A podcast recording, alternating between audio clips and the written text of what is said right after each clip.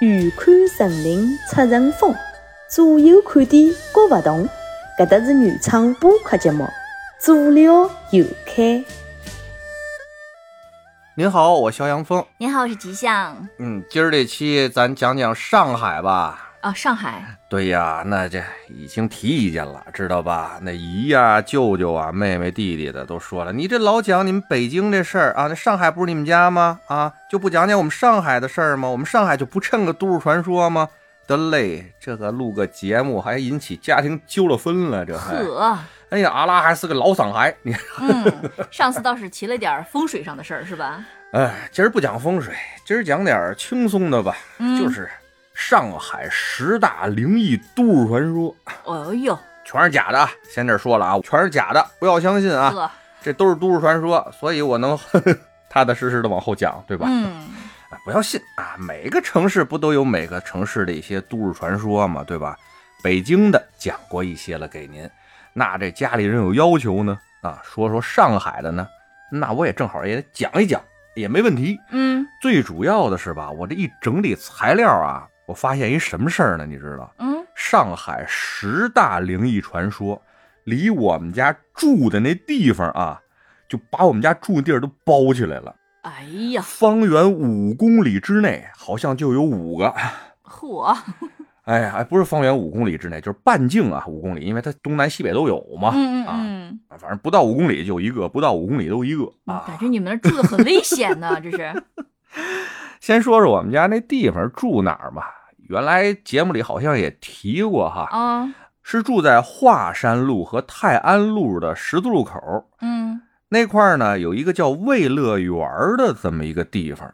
魏乐园是个什么地儿啊？就比如说小区的名儿，哦，小哎区，名儿，但这个魏乐园所谓的小区啊，它可是从一九二几年就开始盖了，嚯，在法租界嘛，大家都知道啊，那片儿熟的都知道，法桐啊、嗯洋房，呵，啊，那时候就盖了一片的小别墅，这十分的不幸啊，我们家那成分不太好啊，嗨，成分，不知道是抽地主啊、抽资本家什么的，那是我妈那边的事儿啊，哎呀，你把先把自己给撇清 楚啊，就有了其中这么一栋嗯啊嗯带花园的那么一个破洋房哎嗨，啊，现在呢都挂牌儿了，什么文保单位，你也不能卖，也不能改，反正就那儿搁着啊，嗯嗯嗯那住着吧，还有股那个腔调，就搁着去呗。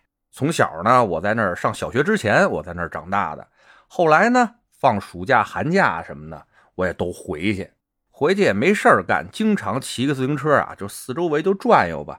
就命好啊，把这十大都市传说的地方呢，至少转了有五六个，哦，都趟都过，趟过。嗯，有的呢就当时就觉得奇怪，有的呢是后来听说的。哎，这事儿我去过啊这地方嗯啊，嗯这事儿我我怎么没看见呢？或者我怎么当时觉得奇怪啊？后来一听这果然奇怪啊嗨，啊。那今天呢说这十大啊都市传说哈，咱看时间啊， 嗯能讲几个讲几个。反正咱这天长地久的节目，对吧？这期讲完，下期再说。嗯，我看行，哎，行吧，那先从我们家开始往北走，嗯，往北走，那是一个特别著名的上海都市传说啊。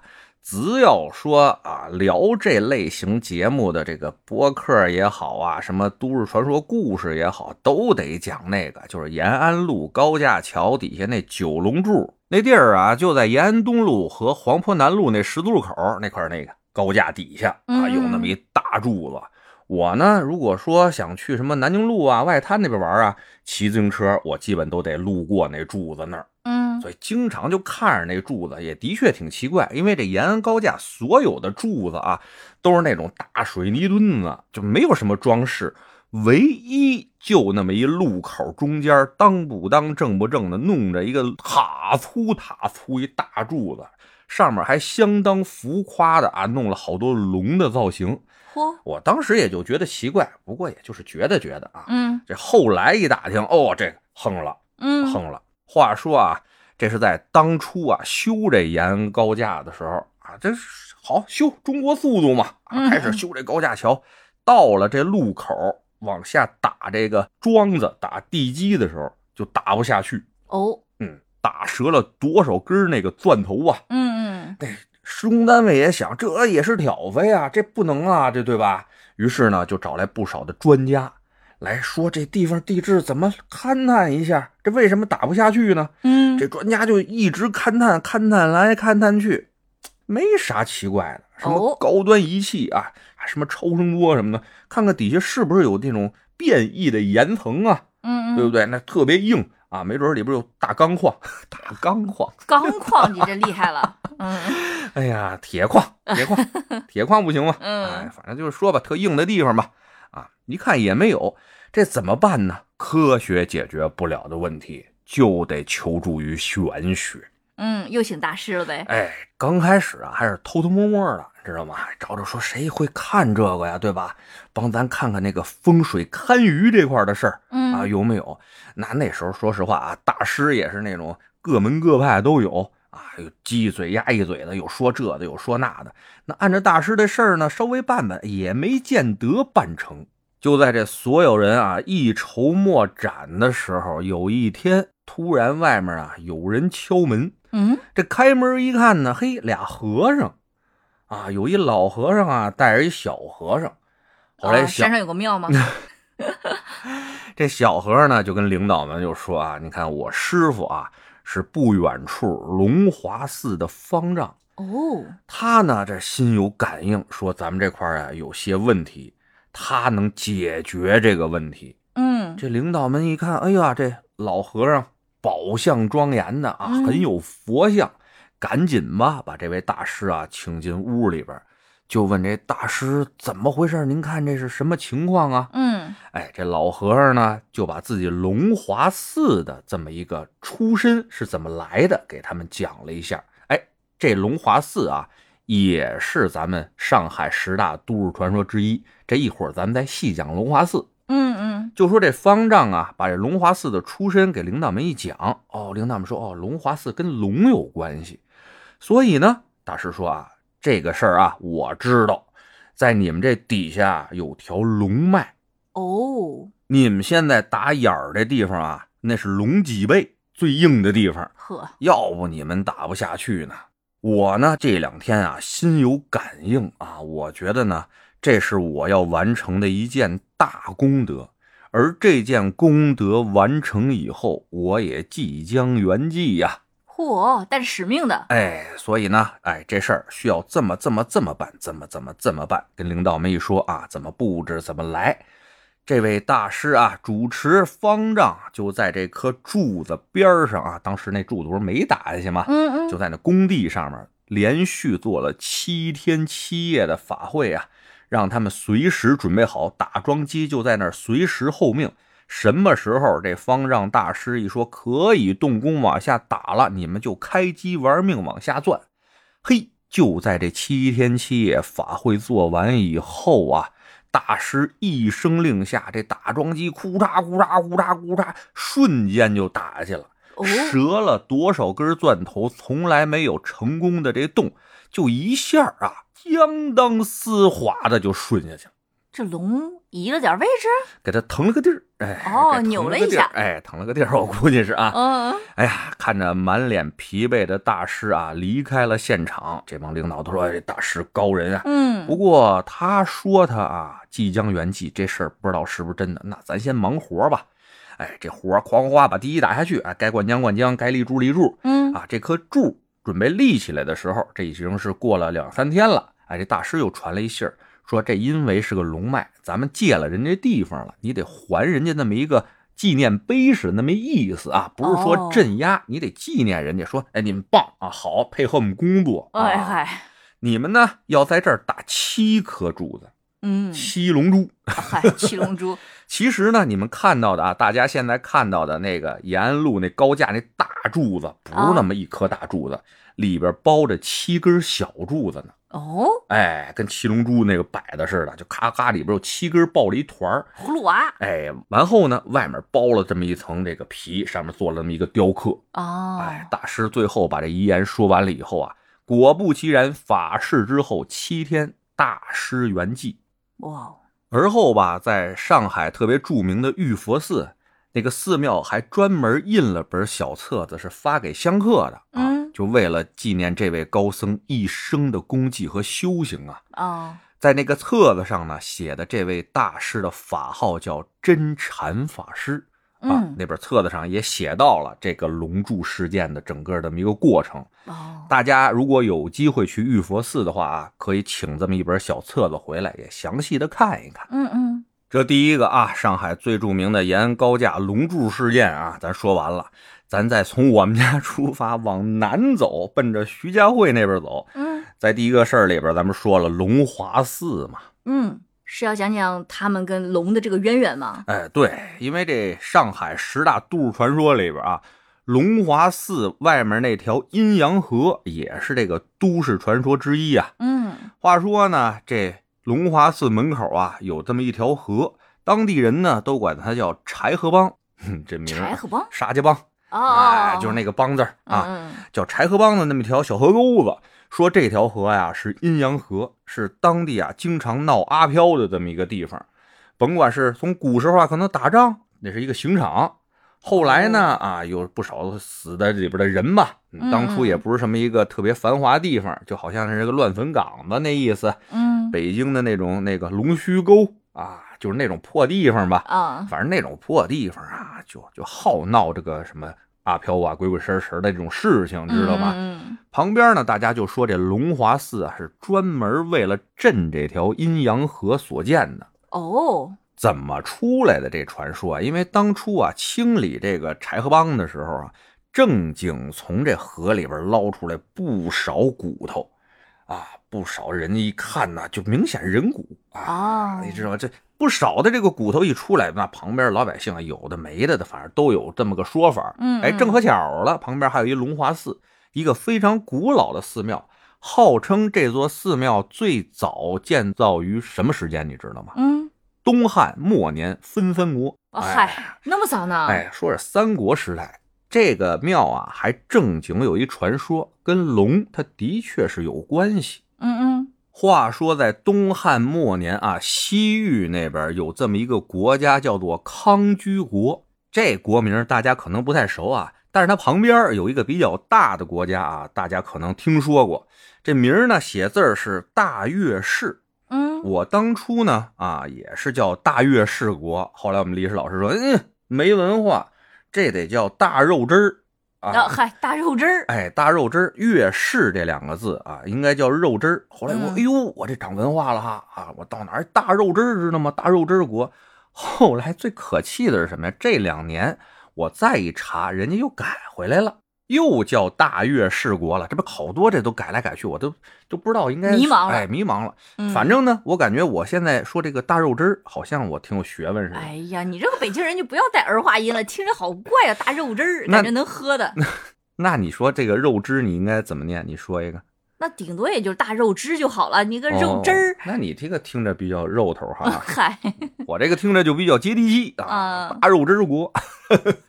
这大肉汁，哎，不是大肉汁，我说的康居国嗨。哎，康居国呢，这有这么一位大宰相，嗯，大宰相呢姓康，那他儿子，哎，巧了，也姓康，，那真巧真巧啊！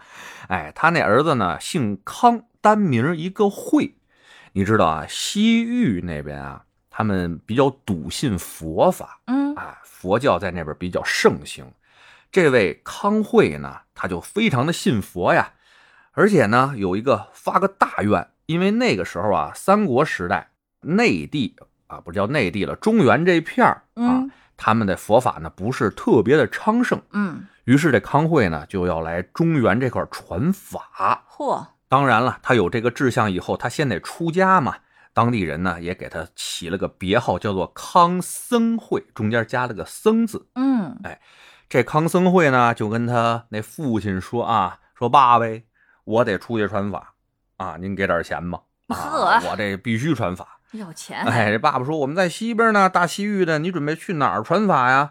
啊，这康僧会就说了，我就感觉啊，有种感应，我得奔东走，嗯，这奔东走，东土大啊唐哎，就 你想想，他们家在新疆那边呢啊，嗯新疆那边呢，这一东走就奔了哪儿了呢？就奔了上海了。呵，活活啊就溜达到上海这块儿，离我们家不远那地方。嗯哎到了这片地方一看，哟，这片地方怎么那么好啊？风景如画，海波不盈啊，这嗯个太带劲了啊！什么都好。于是呢，他就在这个地方建了一座小庙，在那儿修行传法。嗯但他不知道的是什么呀？哎，这地儿那么物华天宝、人杰地灵呢，为什么这么好？为什么它就这么好？龙脉啊，哎，这是一个非常有灵气儿的地方。嗯于是呢，除了人类以外，这些生灵们啊、精怪们也喜欢在那儿修行啊。这片地方早早的被一位叫广泽的龙王在这片地方给占了，并且修建了一座龙宫。嗯，这龙王在龙宫里边吧，每天就高兴啊，修炼啊，这片地方美呀、啊，自己在那儿霍弄，对吧？嗨，嚯哎，就高兴的时候，就听见门口这个敲木鱼儿那声，当当当当，哎就哎呦，这谁呀、那么烦？哎，这嗯冒头一看，哎呦，怎么什么时候来了个庙啊？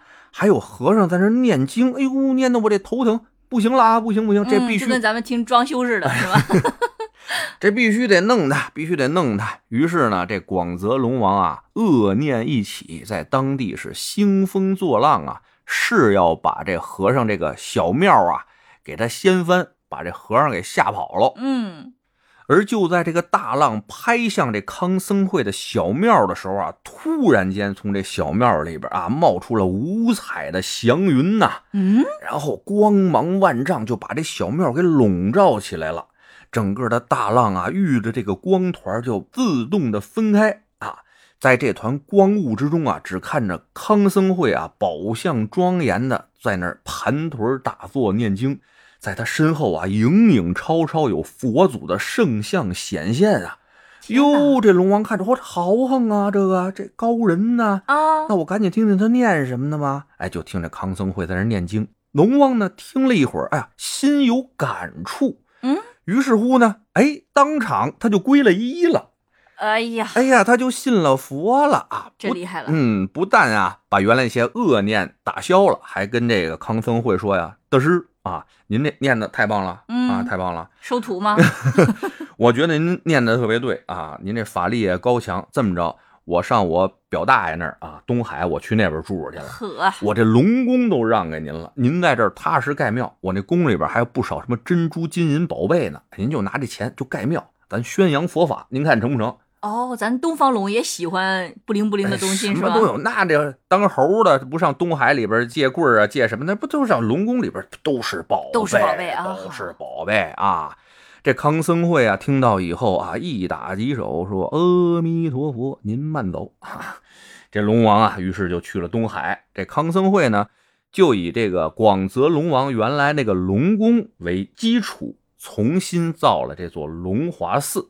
哦，是龙宫的基础上造的，对对对，而且呢，这位康僧会啊，觉得这个功德不能自己做了，当时的吴主孙权也在附近嘛，不是？嗯，于是他就到了孙权那儿，给他宣扬佛法，说你应该怎么怎么着，怎么怎么着。你应该皈依。哎，这孙权听了啊，侬讲的有道理啊，哎 呀，那行，你需要我怎么做呢？这康僧会说啊，你看我从西域那块儿请来了十三枚的佛祖舍利，嗯，你这么着啊，你捐资啊，咱们盖十三座塔，把这片儿的甭管是山河湖海都给它镇压住，有这佛祖的舍利，咱能就保四民平安呐。哦，哎，这孙权一说，嗯、那忒儿好嘞啊，忒儿好嘞，啊这有什么口音？ 不管，我又没见过孙权啊。他说好嘞，那行啊，钱我有的是，你就建这塔去吧。于是呢，他就在这附近啊，龙华寺这附近建了十三座塔，每座塔里边都供奉了一颗佛祖的真身舍利。嗯哎嗯，所以当地的老百姓啊，也有说龙华寺的这个宝塔呀，有宝塔镇河妖的这么一个效果。后来这仗也没少打呀。你们人类打仗跟我们镇妖有半毛钱关系？哦，嗨又没让你们跟妖精在那儿疯魔大战，对吧？嗯哎，是人家镇的是妖，你们这人类丑恶的嘴脸，人家管不动，啊 好吧啊只能超度你们。哎哎呀，呀， 听着有点狠。嗯，嗯嗯哎，这就是龙华寺的传说。也就是说呢，这龙华寺的历代方丈其实跟这个龙是多少有些渊源的，啊嗯，对？吧？这跟第一个龙柱那事儿又接上了吧？嗯，是。咱这故事他妈连续剧都是。好，你再往下顺。哎，接着往下顺啊，说完龙华寺这阴阳合的这个事情了，咱就接着往下顺，往旁边一拐弯儿，徐家汇太平洋广场。哎呀，哎，这这这这事儿，这事儿一定得跟大家说说，因为这事儿我从小就去那地方玩儿去。嗯，我一北京人嘛，对不对？比较土的地方啊，去到我们大上海啊，那么一个魔都东方小巴黎啊嗨， 这都什么时候的词儿了？ 要了命了啊！离我们家也不远嘛，你想龙华寺边上，离我们家直线距离四公里，嗯嗯嗯，也是溜溜达达或者骑个自行车就去了。其实啊，我在北京那时候一男孩儿，我肯定是不逛商场，你知道吧？为什么去了那儿要逛商场呢？就是陪你因为妈不是我陪我妈，我不愿意跟着妈呀、姨呀、舅舅那么逛商场，你知道吗？嗯到了上海那块儿啊，因为回来的少嘛，嗯姨呀、舅舅啊，包括姥姥姥爷呀、都觉得哎呦，好不容易回来一趟，就愿意给我点零花钱哦，啊。北京不逛商场是因为手里没有零花钱。呵，这真是去消费去了啊哎，呀。到上海那个也不是消费，其实也买不了啥东西。那时候就打篮球，看看那块儿什么运动的那些产品啊、球鞋呀、衣服什么的，嗯嗯嗯也是看的多，买的少啊，就体验去了。最主要原因是什么？太热了，哎呀，我在家待着也没意思，在外面晃又热，那怎么办？这一个一个商场逛嘛，对不对？嗯那看看有些什么时尚的单品，啊嗨，也不懂啊，哎也没什么。嗯，那边商场倒是挺集中的呃。徐家汇地区嘛，啊嗯全是啊、啊！我就逛这太平洋广场啊，经常逛，尤其是什么呢？它是我们这个家啊，奔着徐家汇那一大片地方呢，呃，把门儿的一个，嗯，我离就最近了。哎，离着最近的。我经常呢是把那片儿的商场都逛完了以后啊，临回家临回家再逛逛太平洋那块儿，哪怕上里边凉快会儿呢，嗯这就造成了一个什么结果？我就经常呢能帮他们关门儿。嗯，下班点儿。啊下班点儿，我就奇了怪了啊！从我上初中一直到上大学，哎呦，是不是初中啊？可能都是小学那阵儿了，反正很早吧，也得有十多年的时间。嗯，他们一到这个快关门的时候，他们就放那个草是不是草蜢唱那个“宝贝，对不起，不是不”？嗯什么叫草？蜢啊？草蜢，哦，草蜢是吗？嗯，这应哦草该是蜢。草蜢。哎呦，我念了四十多年草蜢，哎呦天哪，草蜢。要上梁山了感觉呀。啊，好了，念倒了啊，就那首歌，大家听过《宝贝对不起》那首歌，嗯就一直放，一直放，放的我都有点瘆得慌，你知道吗？嗯我说你们这挺大的一买卖啊，就算是你们比较注重于这版权吧，哈嗯你们也不至于就那么多年就玩命放这一首歌啊。这也不好说，就像很多商场，它都会放那个萨克斯回家风，，对呀，啊萨克斯风的那个。个，嗯，这回家听着还行，但是这宝贝对不起是什么意思？我当时就比较奇怪。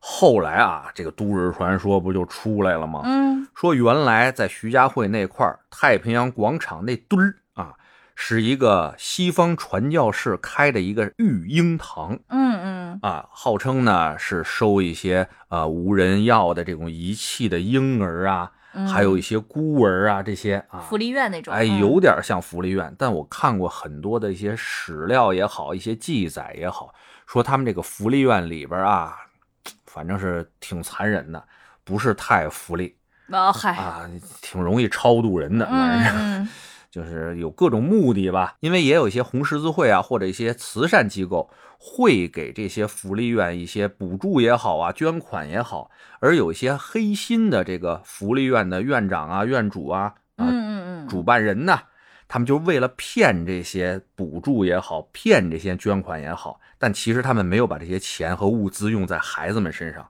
嗯，中饱私了囊了，这种新闻嗯也不是太少见，哎，丧了良心了。这个嗯不是说在在咱们这儿啊，这个古今中外哪儿哪儿都有这种王八蛋人。嗯啊说在徐家汇太平洋广场这墩儿那个育婴堂，就是这么一个比较王八蛋的育婴堂，造成了呢不少婴幼儿的死亡。那你想想，这些婴灵其实是怨魂中比较那个啊有执着的那种劲儿嘛。嗯，于是嗯久久的在这片地方啊不肯散去，而且呢，他们这些尸骨什么的啊，都是被育婴堂弄完了以后就深埋地下，为了掩盖他们的罪恶行径嘛，嗯哎，就散了一片儿。那这些冤魂就在这块儿晃悠着嘛，哎，赶巧了，太平洋广场就在这块儿盖了这么一商场，而一到晚上的时候呢。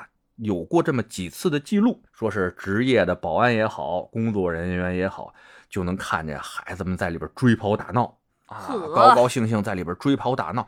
大夜里呀、关了门的一商场里边有孩子咯咯咯咯呵呵笑着在里边追跑打闹，这是多么吓人的一件事情啊！嗯，这这保安不好 当啊，哎呀，大事儿没出过啊，但是出了这么几件事儿，天天没保安愿意值夜班儿，这谁也受不了。那当时呢，他们有一些啊台省的一些工作人员、领导人员吧，啊，在这家太平洋广场在做管理工作，嗯嗯就也找大师呗啊。大师呢拿着罗盘咔一算啊，又看了一些史料，说这块儿原来是育婴堂，这块儿呢怎么办呢？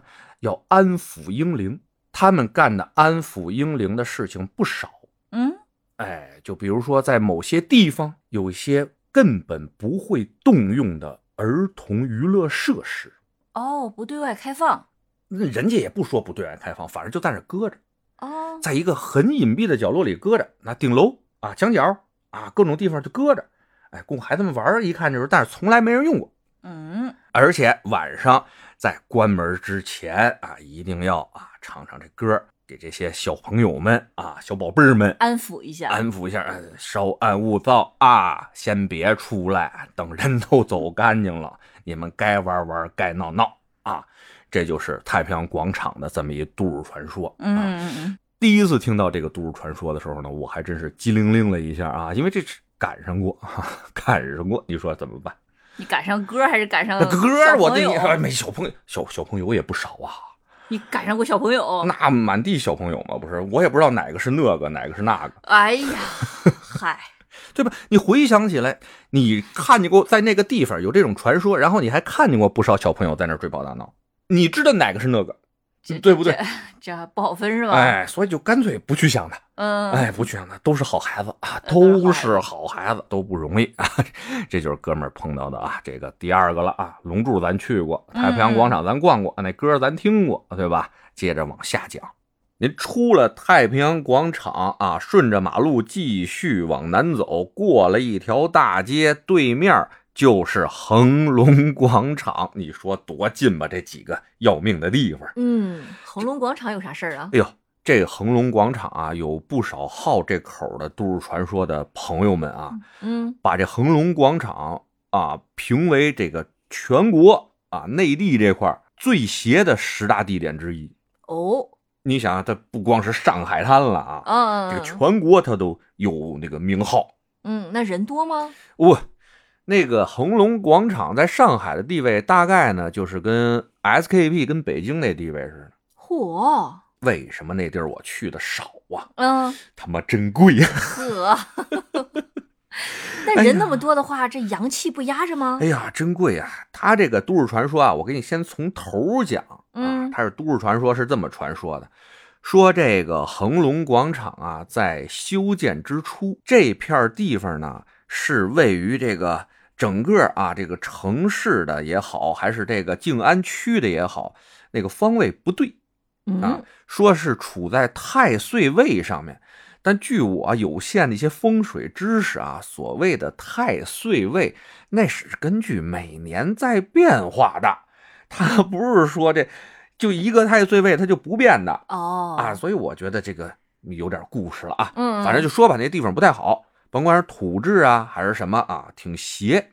于是呢，这个恒隆广场就开始往起盖的时候啊，盖到一定的层数，它就盖不下去了，它就往下塌。嗯，哎，它就往下塌，试了几次都盖不上去，甚至呢有工人在这工地里边啊，看见有一些哎奇异的东西啊，白影似的那种玩意儿，忽忽悠悠的啊飘过啊，这种奇怪的事儿就传出来了。嗯，因为本来说这楼啊盖到一定程度就往下塌，就盖不下去，就本来就已经很邪性了。那在这种邪性地方出一些邪性的传说，出一些邪性的事儿，这也很正常。嗯，后来呢，说请了一位高人啊，说你这是太岁位，必须呢要请一尊大神供在这边，才能把这个位啊镇住了。大神，哎，并且呢，你这个整个建筑啊，还得盖成一个香炉的样子，供着这位大神嚯才能好。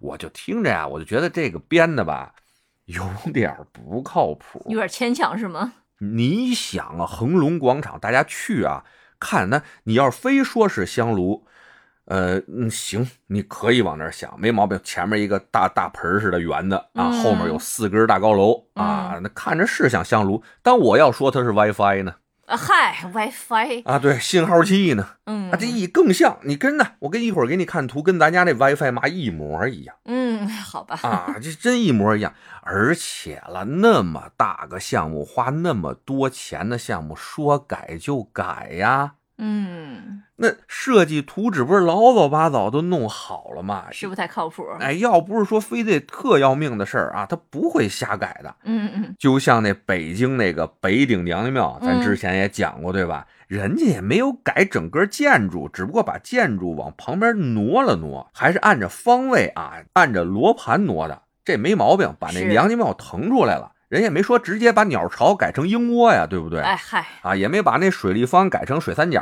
啊，对不对？嗯哎，这个我觉得就有点过了啊。这个所以说，这个香炉造型的这个传说，我觉得稍微有些牵强。嗯，但是这个广场盖完投入使用以后，好像是零一年左右吧，嗯，投入使用以后，那出了一系列的事情，那可就真的是出事儿了。哦，什么事儿啊？先说啊，从零一年到零四年这三年啊，三年左右的时间，一切安好。嗯啊，可能是供着那位大神发功了，还是怎么着，管用了 啊，反正挺好啊，并且呢啊，人流非常的多呀，卖的东西也贵呀。都是好多的那名牌儿，对嗯不对？嗯就反正我都买不起的东西，那时候呵，我就但分进去一趟啊。你想我那时候逛那片儿也逛得多，一放假进去，我就觉得那里边真的没啥可逛的，我都不认识。嗨， 你一个学生往里边溜达 啥啊，我嗯全都不认识，呃真是没意思。啊哎而且里边人看着我都不招呼我，你知道吗？都没说帅哥啊，过来看看，不哎是，呀，不礼貌 哎，不礼貌。嗯而且吧，那个地方吧，啊，先说出的事儿吧。出了什么事儿呢？从零四年往后，大概不到十年左右的时间，跳楼圣地哈、就变成了一个跳楼呵啊圣地，一年跳下一对儿，一年跳一对儿来，就属于那种。嗯嗯，这都是可以完完全全的在新闻上面查到的，大家可以随便查。嗯嗯啊，我呢啊有几次有机会上到这个恒隆广场的六楼，往下一看，中间是一个下沉广场，旁边是一圈商场啊，嗯这个很嗯正常的一个状态嘛。我这个人呢有点恐高，其实吧，嗯，问了不少人啊，也都是，其实很多人都有一些多多少少有点恐高的状态，你知道吧？嗯并且呢，你发现没有，你站在一个比较危险的高处，你往下看的时候，哎，你有一种莫名的恐惧，并且有想往下跳的这么一种冲动，不知道你有没有？我没有，只有恐惧，没有冲动，就没有想往下跳那种冲动吗？没有没有没有没哎有，，我就有这种感觉啊，又害怕又觉得，哎呦，赶紧跳下去，是不是能能解脱？反正是啊哎，呦，你又怎么想解脱哎，了？后来我就特意还查过这事儿，啊，这个事儿呢，人家啊，国外的、国外的那些嗯心理学家也好，人人类学家也好啊，啊，就特意研究过这个事情，说百分之五十以上的就是普通人类都有这种现象嗯，啊。他们给这种现象起了一个英文名字呢，叫做什么呢？Hyperplex Phenomenon 啊，嗯说中文呢就是高地效应或者高处效应。嗯啊嗯，就是想跳，不是，就是说你看呐、往下看，哎呦，觉得尤其是站在一定的高度，就是说啊、呃对你生命产生威胁的那种高度的时候，人就会有这种效应，就觉得哎呦晕啊晕，尤其是那种严重恐高症的时候，那种患者啊，嗯他站在那个地方的时候，他会觉得这个眼前的这些景物都是在动的，嚯，所以他们更加害怕嘛。嗯嗯，为什么有想往下跳那种冲动呢？就跟我分析的其实是一样的，你的大脑就告诉你自己，你就赶紧蹦去吧，啊，赶紧落地啊，落地就安全了， 那嗨，就这么解脱了。落地就安全了，哎呵就反正就这么一个效应吧。哎嗯，说回到这个恒隆广场啊，我站在恒隆广场的六楼，原来它这个护栏没有加高之前，大概也是在一米二左右。嗯嗯，我往下看着吧，哎，突然发现那种恐惧的感觉没有了，而且呢，往下看着还是一种很舒服的感觉啊，很安心的那种感觉。嗯，不知道是底下的光啊、光照反应啊、射上来的一些嗯光晕的状态啊，还是整个这个楼的结构给我的感觉，就是我站那儿不害怕，六楼也不至于吧？真的，我就感觉站那儿不害怕。嗯嗯，这种情况其实恐惧这个东西啊，对人类来说是一个保护，你知道吗？嗯你只有恐惧的时候，你才知道远离这个恐惧。嗯，而是你对一个东西没有恐惧的时候，你就不知道远离它。有没有可能，这个就是造成恒隆广场不停有人往下跳的、跳楼的这么一个原因？我是自己分析，但跳的人的确是很多呀。哦，我觉得还有一部分人，我就总觉得他们喜欢在一些知名的地方往下跳，就像北京大悦城，它也有跳的，对吗？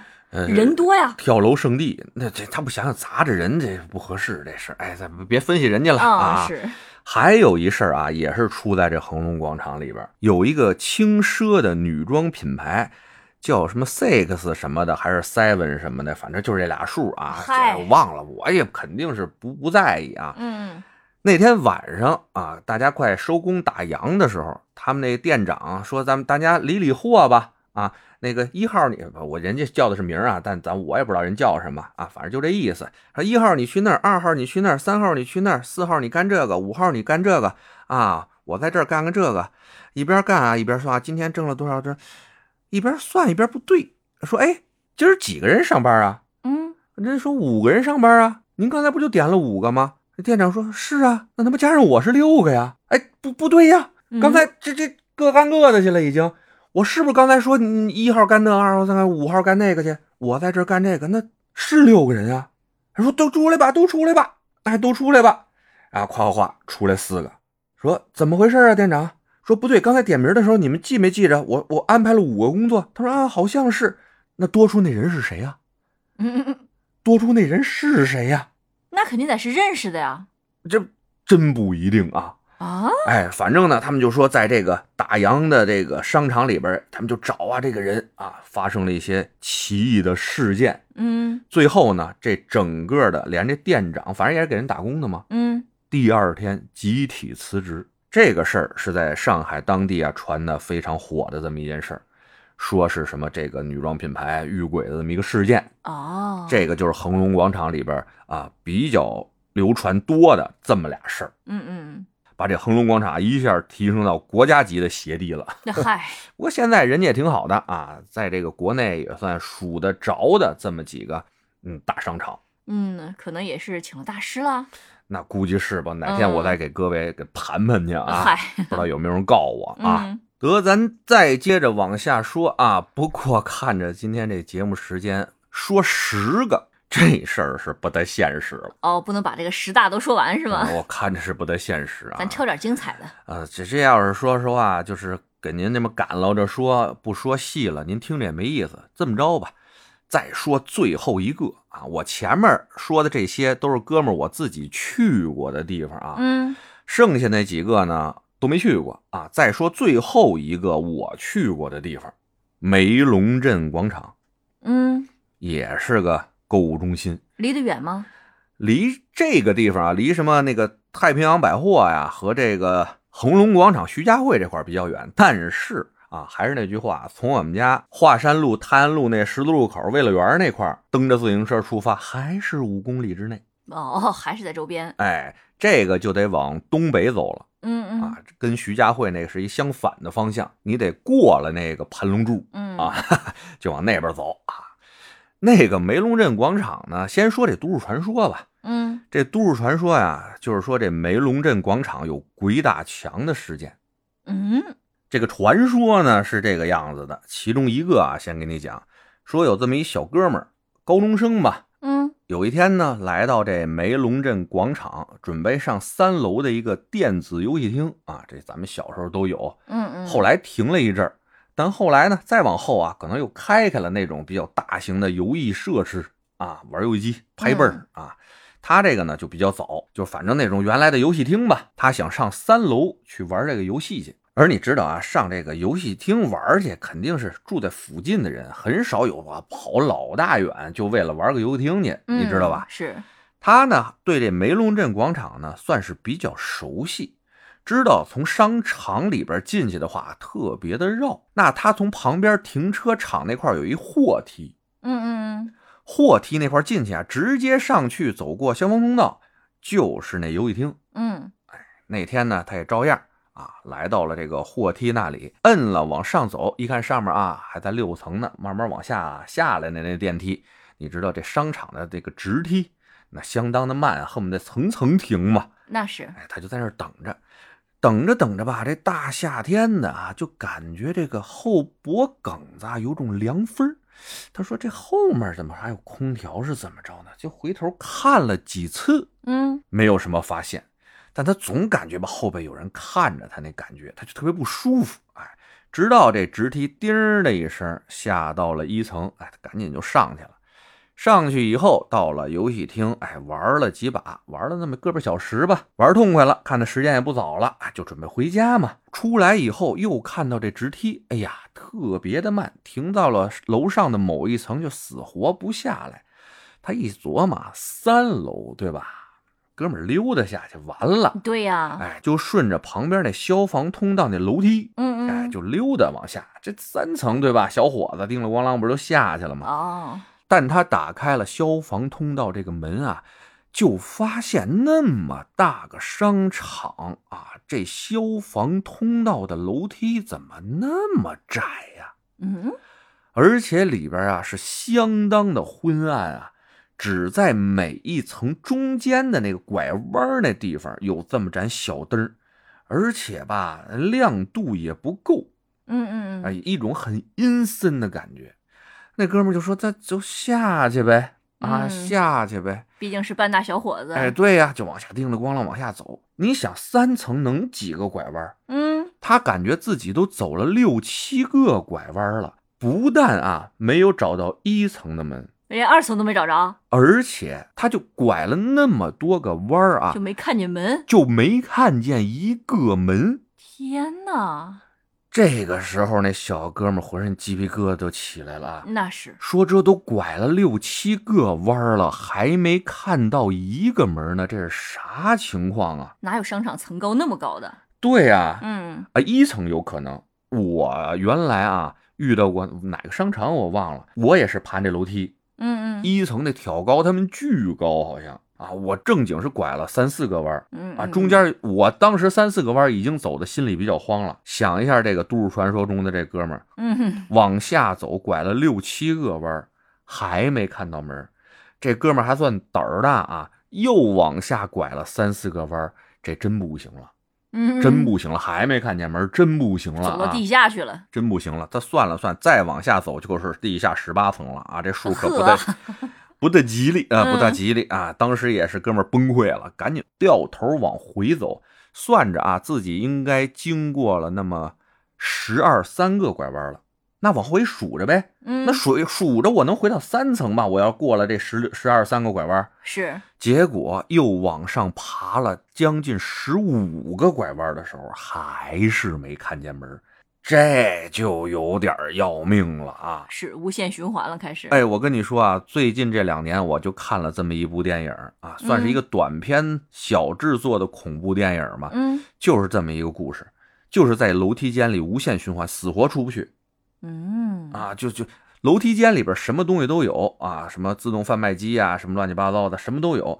而且呢，你只要转过来这么一回，那东西就给你加满，死死不了，出出不去那种，啊，好抑郁啊，感啊觉。倍儿绝望。那片子、嗯忘了叫啥名了，大家按照这个剧情啊关键词，大家可以搜搜去，或者是我在评论区里也可以给大家贴出来。反正那挺恶心那片儿，嗯，这小伙子当时就陷入那么一状态，哎呦就不行了。嗯他就在那儿啊，就叫啊，救命啊，救命啊，救命！喊了可能有那么五六分钟，嗯就在他下面那一层，突然听见开门的声音了。嗯哐当，是谁呢？谁在这叫呢？这商店都快关门了，都快下来！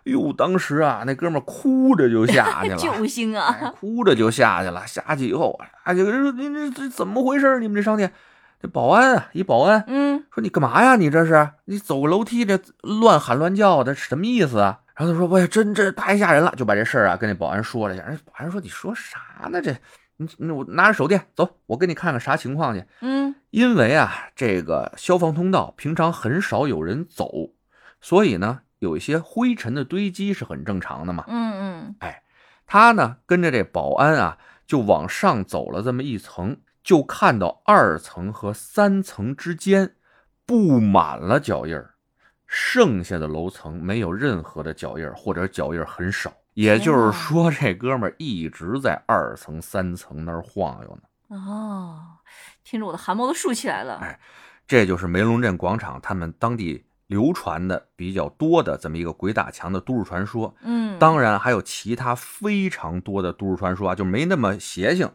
就是在这个梅龙镇广场里边，如果两个人不拿手机，或者就算拿手机定位，不约地儿啊，比如说我往那儿走，你往那儿走，找人找不着，嗯哎，就找不着，肯定找不着，你找死，极其的乱啊！这个事儿呢，我也经历过，因为梅龙镇广场呢，我也经常去啊，那里边也有几家卖那个体育用品的嘛，那是学生我们不就看这玩意儿嗯嘛，嗯，进去以后的感觉啊，就是一个字乱。布局吗？就每次啊，我去的次数也多了，嗯每次我找那个什么勾店啊，或者什么阿迪那种店啊，嗯都得玩命找，都得问人，嗯，没有一次我能踏实找的。而且最邪的是什么，你知道 吗？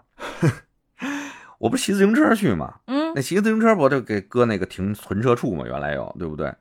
我然后你肯定是你得从这存车处最近那门进去嘛，嗯，从哪门进，你从哪门出来，不是很正常？那你离车近嘛？是。没有一次啊，没有一次我从哪门进去是从哪门出来的哦，你这还方向感算不错的，那我像我就疯了啊！你这指不定从对门就出去了。啊！对啊，哎呀，反正这这民龙镇广场啊，的确是多少有点邪。嗯有机会啊，在上海的也好，有机会去上海的朋友们也好，可以逛一逛这梅龙镇广场，你感觉感觉是不是像我说这样？不过说实话啊，我已经将近五六年没去过了，嗯嗯哦，也不是那生逛商场的小男孩那时候了啊。啊嗨，不知道他们布局改没改变，反正我那时候啊，的确是体会到这个都市传说的这个可能性。嗯嗯我因为我是先去的那梅龙镇广场，后来才看到这都市传说。看到这梅龙镇广场这都市传说的时候，我真是浑身起点鸡皮疙瘩，嗯，因为就给我的感觉是一样的，你懂吧哦？我一个人看这个，一个人看那个太平洋广场的那个“宝贝，对不起”那个，嗯这两个我是真起鸡皮疙瘩了。很有感触，啊就感触，就是我这设身处地，你知道吗？就感受到了。嗯就比如说，你夜里你没听过都市传说的时候，你在这北顶娘娘庙里边，你晃悠两圈儿嗯啊，发现哪儿亮光，你也没发现什么原因嗯啊，你就啊挺奇怪就出去了。结果一看是都市传说，知道北顶娘娘庙那么邪，你不得浑身起鸡皮疙瘩呀？是后知后觉的那种是吧？嗯哎呀，行了，今儿啊就先讲这么多。哎，大家发现没有，上海的这些都市传说啊，跟北京的都市传说啊差距极大。嗯，北京这些都市传说呢，动不动啊什么北顶娘娘庙啊，什么故宫啊。天坛啊，什么这会所？哎，不是会所，会所没有什么会什所么，那个会馆，八十一号院儿什么哎，的，还有那什么朝内八十一号院儿、嗯啊，就像这都是古迹啊，文化古迹。这一到上海呢，都在商场里了。哎，商各种商场、各种大桥啊。如果大家想听的话，大家我把后面把其他没讲的这都市传说也可以续上。有几个大学的传说，像什么嗯上大的什么文科楼啊，什么那些啊，这都有，都是学校。嗯，这个可能是 上海剩下的古迹不多了啊。嗨，那龙华寺算有啊，嗯咱讲这龙华寺，所以对吧地？方都比较偏现代一点了。嗯，比较偏现代一点。怎么说呢？